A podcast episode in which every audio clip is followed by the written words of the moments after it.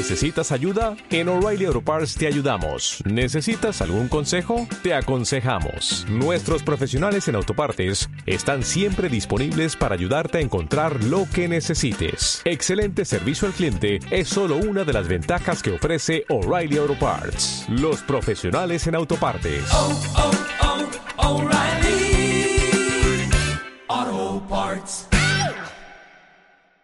¿Te imaginas poder estar en la Luna sin tener que viajar hasta ella? La NASA ha simulado una pequeña parte de la Luna aquí en la Tierra. Antes de ir a la Luna, los astronautas del Apolo se entrenaron en varios lugares de la Tierra que se aproximaban mejor a la superficie lunar, como las regiones volcánicas de Islandia, Hawái y el suroeste de Estados Unidos. Pero recientemente, para ayudar a prepararse para las próximas misiones robóticas y humanas de Artemisa, un banco de pruebas lunar mini luna recientemente actualizado permitirá a los astronautas y robots probar condiciones realistas en la luna, incluido un terreno accidentado y una luz solar inusual. Estamos hablando de el Lunar Lab and Regolic Testbed en el Ames Research Center en California, que simula las condiciones en la luna en un entorno de alta fidelidad, lo que permite a los investigadores probar diseños de hardware destinados a la superficie lunar. Actualmente el laboratorio se utiliza como entorno de prueba para las próximas fases del programa Artemis, para realizar estudios sobre detección óptica y pruebas de perforación, así como para técnicas de extracción e identificación de utilización de recursos in situ. La instalación se construyó originalmente en 2009, pero ahora se ha ampliado y mejorado para incluir un laboratorio lunar con múltiples bancos de pruebas con una variedad de regolito lunar simulado. Estos grandes cajones de arena interiores se pueden configurar y personalizar